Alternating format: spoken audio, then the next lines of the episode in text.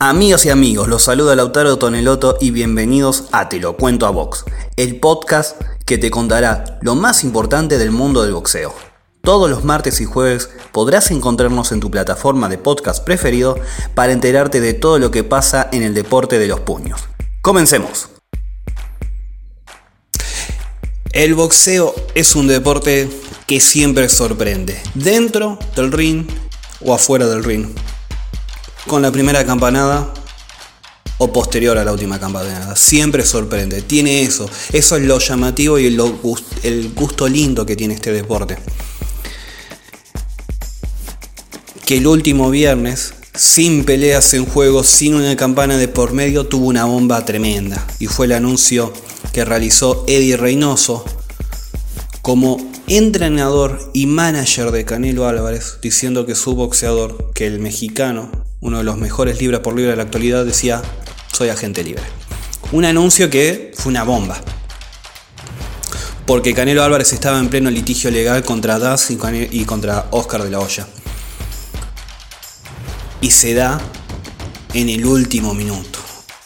Es como esa, esa mano salvadora que rescata a un boxeador que en el último, cerca del último asalto, estamos en el mes 11, un décimo round del año, con las, tarjetas en contra, es decir, Canelo no se, ya se sabía, se pensaba, bueno, 2021 recién Canelo. Bueno, saca una mano salvadora, se saca de encima dos problemas tremendos, un litigio legal que iba a ser para largo, y vuelve, y estaría volviendo, da la sensación, en diciembre. Pero antes de entrar a hablar de lo que viene para Canelo, de cómo queda parado Oscar de la Hoya y Golden Boy Promotion con este golpe que es tremendo para su empresa, es tremendo. Vamos a hablar un poquito, a, contextualizar cómo se llega a, este, a esto. Por un lado decir que hace dos años, en 2018, noviembre específicamente, en noviembre, Canelo Álvarez, Oscar de la Hoya, representando a Golden Boy Promotion, y Das firmaban un contrato de más de 300 millones de dólares por 10 peleas del tapatío. Así comenzaba la incursión del Netflix del deporte. Es más, la característica o el eslogan de ellos en su plataforma es tenemos a Canelo. Era todo un anuncio, era como diciendo un poco más a Top Rank, Matchroom Boxing, Showtime, Premier Boxing Champion, HBO que estaba ya retirado, ESPN, tenemos al, nosotros tenemos al mejor, ninguno de ustedes lo tiene, nosotros. Y tienen que venir a negociar acá a la mesa con nosotros en todo caso. Así empezaba Das con ese golpe e incursionaba por primera vez en el mundo del boxeo. Obviamente con una, una culpa, cúpula de directivos que entendía el tema. Ex, por ejemplo, ex directivos de HBO. Sin embargo, de las 10 peleas que realizó, ninguna estuvo cerca de los números que quería hacer con Canelo Álvarez. De Athletic explica muy bien cuando hace la dos semanas después de que, o a la semana mejor dicho, de que hace la denuncia Canelo contra Golden Boy Promotion y Das. De Athletic explica muy bien y dice, la idea del Netflix del deporte era generar un ingreso similar a los que hizo Canelo en los dos combates con Gennady Golovkin. El último, el último combate con Gennady Golovkin en ventas de pay-per-view fue casi de 100 mil millones de dólares. Una locura de dinero, tremenda fue la ganancia. Por algo eran las bolsas que se ganaba cada uno. A pesar de que había sido un poco más chica en comparación a la primera. Fue muy buena la ganancia. La idea de ellos es, bueno, queremos tener ganancias rápidas y hacemos este contrato. Primer combate de Canelo con, con Das, Daniel Jacobs. Un boxeador premium para el mundo del boxeo. Pero para las ganancias de Das, muy, por, muy lejos de eso. Segundo combate, se atrasa. Es decir, septiembre, no pelea en septiembre por una lesión, se atrasa y vuelve contra Sergey Kovalev en medio pesado. Combate interesante. Bueno, sube de categoría, atractivo en ese sentido. Algunos detractores diciendo, Va a pelear con un viejo Kovalev. Bueno, sube de categoría, gana por nocaut, también lejos, lejos de lo que tenían previsto ganar. La idea de ello era tener algo similar, una ganancia similar a 900.000 ventas de pay-per-view. Para que entiendan más o menos esa idea. Bueno, lejos estuvieron de eso. En medio de esto llega la pandemia del coronavirus. Das diciendo, bueno, accedemos a que pelee en mayo con Joe Saunders, pero en, septiembre tienen que pelear con Gennady Golovkin. Porque si no quería hacer ya una reducción de dinero de su bolsa. Esa fue la condición que puso, la primera condición importante. Llega el coronavirus, se atrasa el combate para septiembre. Pero nunca se termina de confirmar. Y llegamos a la actualidad. Así, esto fue resumidas cuentas lo que sucedió antes para que lleguen a la demanda. Canelo Álvarez genera la demanda porque empieza a exigir que primero se le dé una pelea, que está firmada por contrato. Segundo, que se le respete el contrato. Recordemos, él firmó por cada pelea 40 millones de dólares de eso. 35 para él, 5 para el rival. Obviamente iba a tener otra ganancia, la bolsa del rival iba a tener un incremento. Sin embargo, bueno, 35 asegurados para él. Pero nunca se concretó ninguna pelea. Danzaron diferentes nombres. Diferentes nombres. Desde Shildirin a Billy Joe Sanders, a Caleb Plant, a Jaime Munguía, a Callum Smith. Danzaron David Lemieux, por ejemplo. Todo tipo de nombres. Todos, además, han iniciado y pongo entre comillas, como, eh, como una agencia de prensa por ESPN, porque la mayoría de la información era por ESPN, los primeros en reportar esta información. Pero ninguno se terminó de concretar. Eso por un lado. Por otro lado, Canelo cuando genera, genera la demanda es porque primero no le quieren cumplir, no le quieren cumplir con su contrato que decía dos peleas por año y cada una de ellas por 35 millones de dólares. ¿Por qué? Porque Das quería una reducción grande de la bolsa que iba a ganar. Y Canelo obviamente dijo, no, señores. Ahora, al generarse la demanda, al generarse esta exigencia válida por parte de, Saúl Álvarez, porque alguno dirá, bueno, podría haber sido más solidario, entender la situación. No, Saúl Álvarez primero hace su negocio él está perdiendo también parte de dinero en la, en su, en la taquilla. Está perdiendo dinero en ese sentido. Entonces, es verdad, todos estaban perdiendo dinero en su momento, pero Saúl Álvarez estaba exigiendo lo que le había firmado por contrato. Puede gustar o no, pero estaba bien, es legal. Y en ese momento, cuando entra la demanda, obviamente entra un sinfín de, de pasarse la pelota en cada momento, de pasarse la responsabilidad entre las dos empresas. Por un lado, el hecho de que ambas primero decían, la culpa acá no tiene Canelo. Segundo, Golden Boy Promotion diciendo, Das no quiere cumplir con lo que se comprometió. Mientras que Das decía, no es que Canelo no tiene acá nada que ver, pero acá Golden Boy nos prometió una pelea con Gennady Golovkin. Y acá entra, hay un detalle muy importante. En el contrato que se le firma a Canelo, si no Das hubiera salido a decir algo, no dice en ningún momento queremos un boxeador premium y ese boxeador premium es Gennady Golovkin y tenés que tenerlo para tal pelea. En ningún momento. Dance termina siendo defraudado por, por Oscar de la Hoya y Golden Boy Promotion. Le vendieron, en otras palabras, espejitos de colores y se llevó un moco, se comió un moco grande, en otras palabras, hablando en criollo.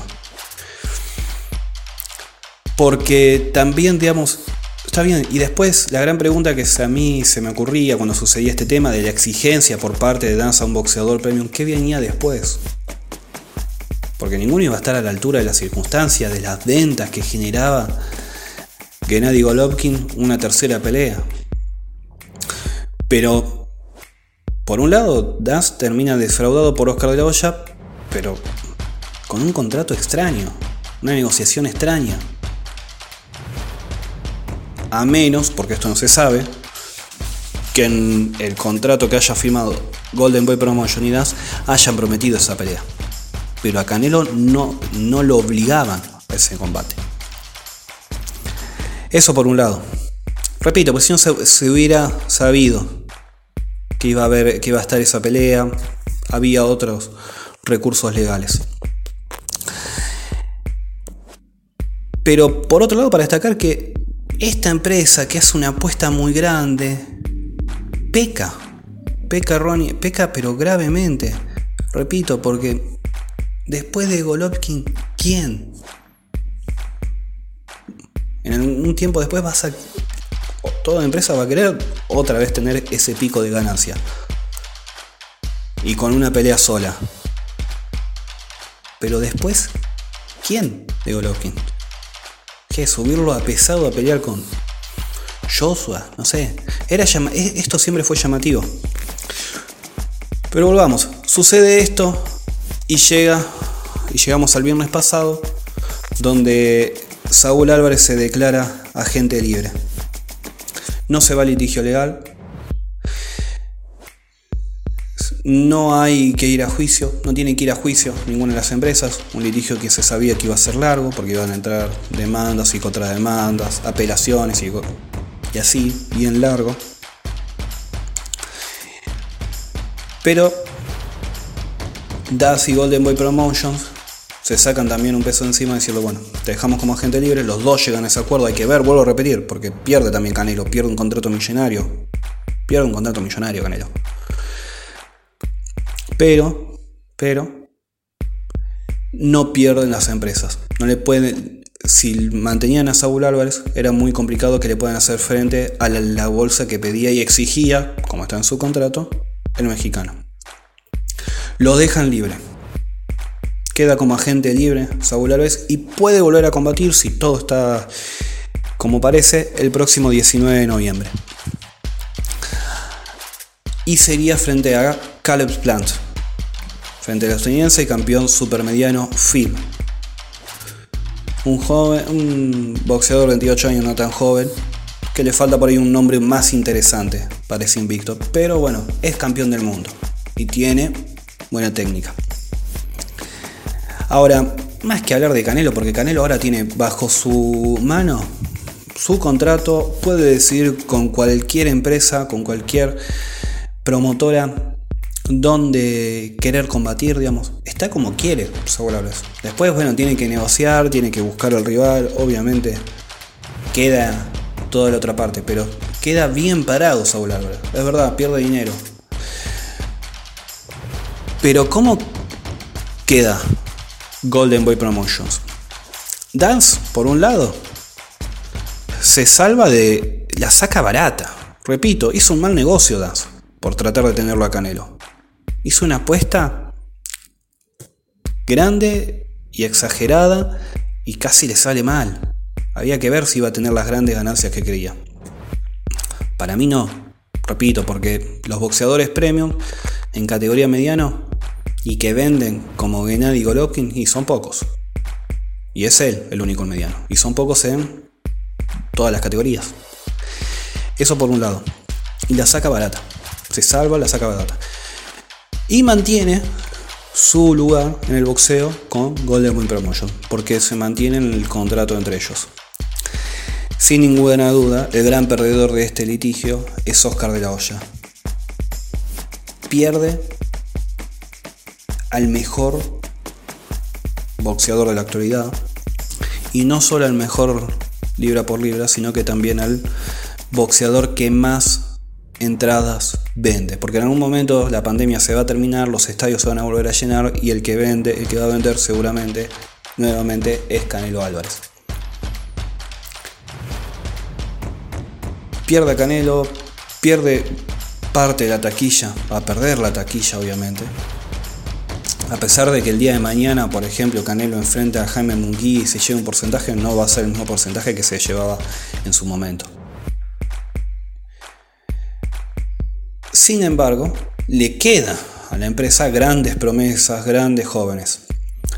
Es más, el mismo Oscar de la Hoya dice, bueno, tenemos a Ryan García, Ryan García, que hoy acaba de anunciar de Athletic, la pelea se suspende, la de diciembre, porque Luke Campbell tiene coronavirus. Eso por un lado. Tiene a Ryan García. Tiene a Virgil Ortiz. Tiene con Stanford Promotion una negociación, pero bueno, con Jaime Munguía. Tiene interesantes proyectos, prospectos para el futuro. Pero el más interesante, el que tiene todo dado para ser el nuevo Saúl Álvarez, que va a vender todo por la forma de ser. Ojo, no digo por que es callado, tiene una muy buena técnica, pero también es un showman. En las redes sociales, tiene las redes sociales a su favor y también es muy bueno como boxeador. Pero está Ryan García en su, en su establo, en su escudería. Pero hay un detalle muy importante acá es cuánto va a durar ese contrato, cuánto va a durar esa relación entre Ryan García y Oscar de la Hoya y Golden Boy Promotion. El 2020 esa relación estuvo muy mal. Ryan García exigiendo varias, eh, una bolsa eh, mayor para volver el día de la independencia de Estados Unidos con Golden Boy Promotion. Al final no aceptaron esa bolsa y y aún no regresó. Desde febrero que no regresa a combatir Ryan García. Se cae ahora la pelea con Luke Campbell.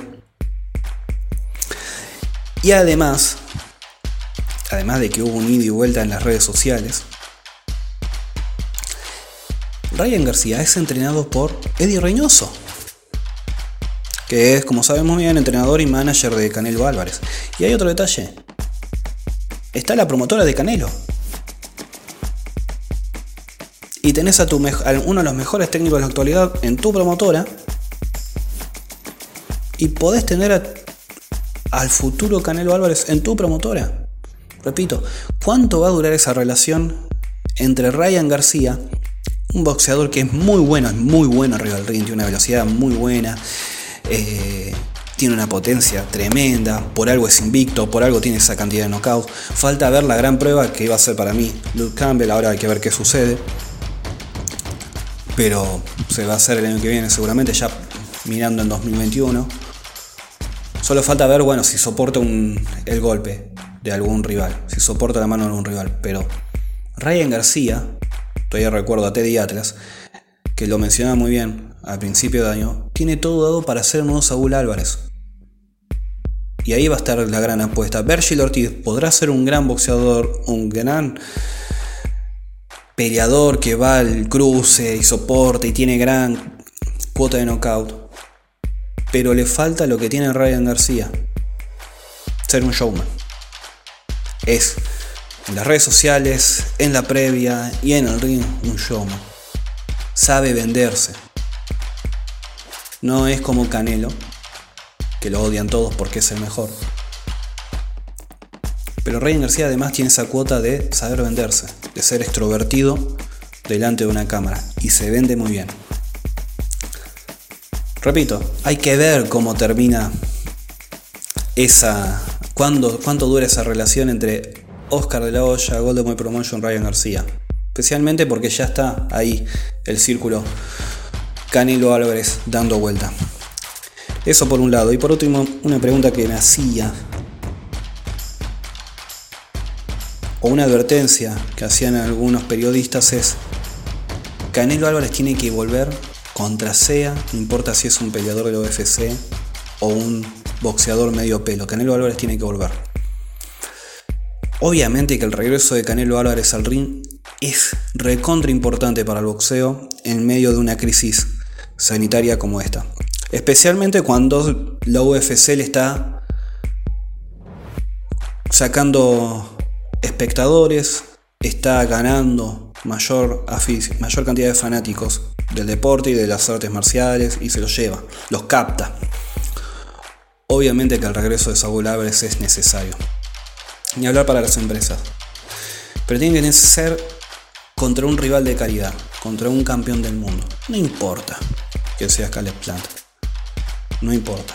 El día de mañana se, el, día mañana se analizará comparándolo con otros rivales si vale la si uno de los mejores combates que tuvo el mexicano es Caleb Plant. Sin embargo, es necesario obviamente le sano al boxeo que regrese Saúl Álvarez, así sea contra este rival. Sería mejor que regrese contra alguien el doble de complicado. Para mí Calum Smith sería un rival ideal para probarlo a Saúl Álvarez. Uno de los boxeadores que puede para mí probarlo. Por la altura, por la velocidad. Billy Joe Sanders puede ser, que nadie coloque ni hablar. Pero tiene que volver Canelo. Y esto le hace bien al boxeo. Así que bueno, hasta acá el episodio de hoy. El próximo jueves estaremos hablando y haciendo la previa de lo que viene el sábado entre Terence Crawford y Kell Brook. Lo que dejó Devin Haney frente a Yurokis Gamboa. No hablamos porque ameritaba hablar nuevamente del combate, del combate, perdón, de el anuncio de Saúl Álvarez. Y también, repito, vamos a estar hablando cómo queda ahora Ryan García, que acaba de anunciar que su pelea por el título interino vacante es ligero queda pospuesto por coronavirus de Luke Campbell. Así que eso, un abrazo.